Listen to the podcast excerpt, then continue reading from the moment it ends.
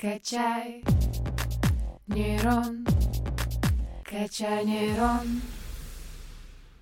Всем привет! Вы слушаете подкаст «Качай нейрон» у микрофона Игорь Колмаков. Сегодня мы обсудим, я бы сказал, тему планетарного масштаба — это растения. Наверняка многие из вас знают, что если бы не растения, которые обладают способностью фотосинтеза, то не было бы и кислорода, который необходим всем живым организмам для жизни, и, следовательно, не было бы живых организмов но по разным причинам растения гибнут, и это становится действительно серьезной проблемой. Почему растения так важны для человечества и как повлиять на то, чтобы избежать их гибели, мы поговорим с нашим сегодняшним гостем Ириной Феоктистовной Головацкой, профессором кафедры физиологии растений, биотехнологии и биоинформатики ТГУ. Ирина Феоктистовна, здравствуйте. Здравствуйте. Давайте начнем нашу беседу с э, разговора, собственно, про растения. Какую роль они выполняют э, в природе и жизни человека? Ну вот растения – это очень важные организмы. Они выполняют э, биосферную функцию в природе, э, выступают первичными, во-первых, продуцентами, производителями органических веществ, обеспечивающих питанием другие организмы. Они формируют атмосферу, пригодную для существования человека и животных, выделяя кислород и поглощая углекислый газ.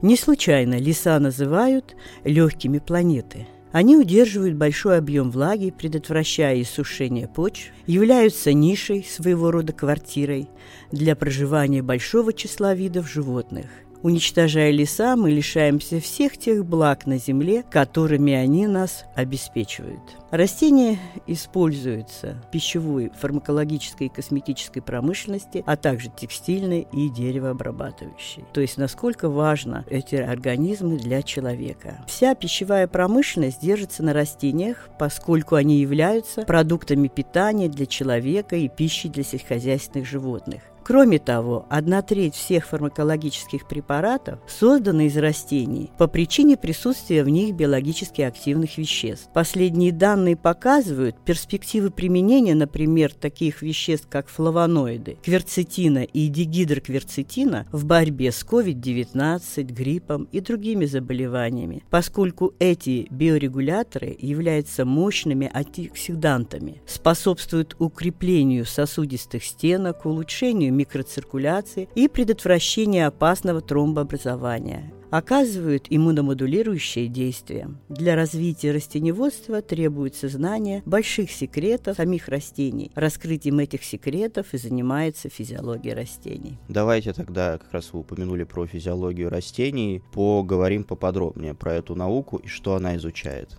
Физиология растений – это наука о функциях растительного организма. Прежде всего, с ее помощью мы узнаем, как растения питаются, какие факторы при этом являются определяющими. Какой интенсивности и спектрального состава должен быть свет для поддержания высокой активности фотосинтеза и правильной формы растений? Сколько нужно воды, минеральных веществ и фитогормонов для роста и построения тела, а также для перехода их на различные стадии развития? Чем вызвана гибель растений и как можно повлиять на то, чтобы эту ситуацию изменить? Вот растения ведут прикрепленный образ жизни. Они не могут убежать от изменяющихся факторов среды. Поэтому им приходится адаптироваться или защищаться от засухи, критически высоких и низких температур и других факторов.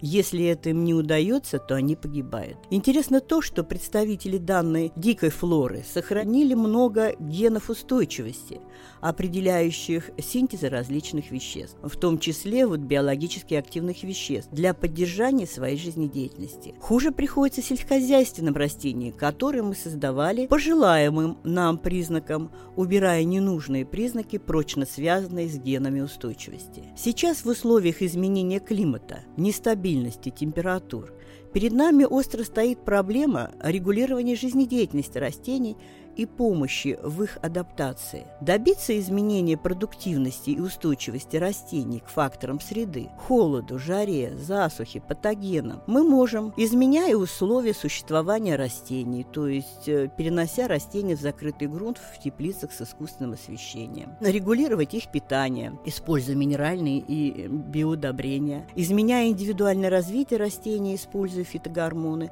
и структуру генома, генетическая модификация за счет встраивания новых полезных генов. Для защиты растений от холода, при котором разрушаются мембраны, а, вытекают ионы, накапливаются активные формы кислорода и клетка погибает, применяют природные вещества, такие как полиамины, аминомасляная кислота, метилжесмонат и этилен. Функция этих веществ в растении ориентирована на повышение активности ферментативных и неферментативных антиоксидантов, среди которых можно назвать флавоноиды, и тем самым ослабляющие повреждения от переохлаждения. Кроме того, ген-модифицированные растения с включенным геном, например, супероксид-дисмутазы, проявляют повышенную устойчивость к холодовому стрессу по сравнению с растениями дикого типа. Фитогормоны содержатся в ряде стимулирующих рост рост препаратах. Они могут применяться в соответствии с выполняемыми ими функциями в растении. Например, мы можем ускорить корнеобразование черенков растений, выдерживая их в растворе препарата корневин, содержащий индолилмасляную кислоту. Мы можем с помощью ауксина гиберелин содержащего препарата зависть заставить растения формировать плоды без опыления насекомыми, но при этом, конечно же, получим бессемянные плоды. Ну и, наконец, защиту растений от патогенов токсинов можно добиться обработкой препаратом ИПИН, содержащим брасиностероиды в очень низких концентрациях.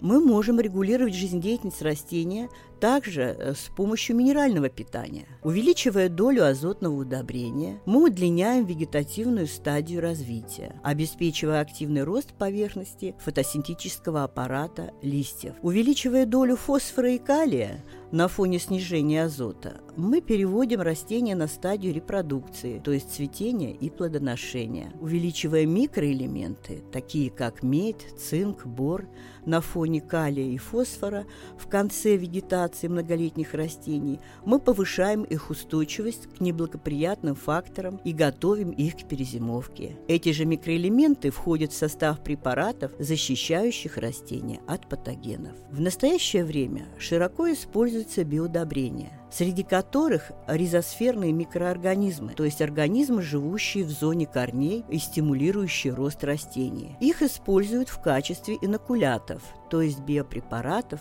с живыми культурами для биодобрения, фитостимуляции и средств биозащиты или по-другому биоконтроля. Биодобрения могут содержать свободно живущие азотфиксирующие бактерии азотобактер или симбиотические микроорганизмы штаммы бактерий рода ризобиум, которые фиксируют азот из воздуха, и впоследствии этот азот может быть использован растением из почвы или собственных клубеньков. Фитостимуляторы, например, азоспирилум, секретируют фитогормоны, такие как ауксины, цитокинины и гиберелины, с помощью которых они могут контролировать рост. Агенты биоконтроля способны защитить растения от заражения, предотвращать болезни растений, вызванные грибками или бактериями. Механизмы, ответственные за эту активность биоконтроля, включают или конкуренцию за питательные вещества, или конкуренцию за ниши, или индуцирование устойчивости через продукцию продукцию противогрибковых метаболитов, например, фенозин 1-карбоновую кислоту. Эти агенты биоконтроля относятся к роду псевдомонос, предотвращающие, например, корневую и плодовую гниль томатов. Ирина Феоктистовна, благодарю вас за беседу.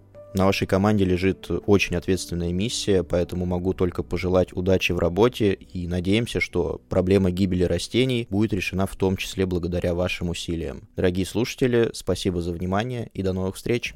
Качаем нейроны 145 лет.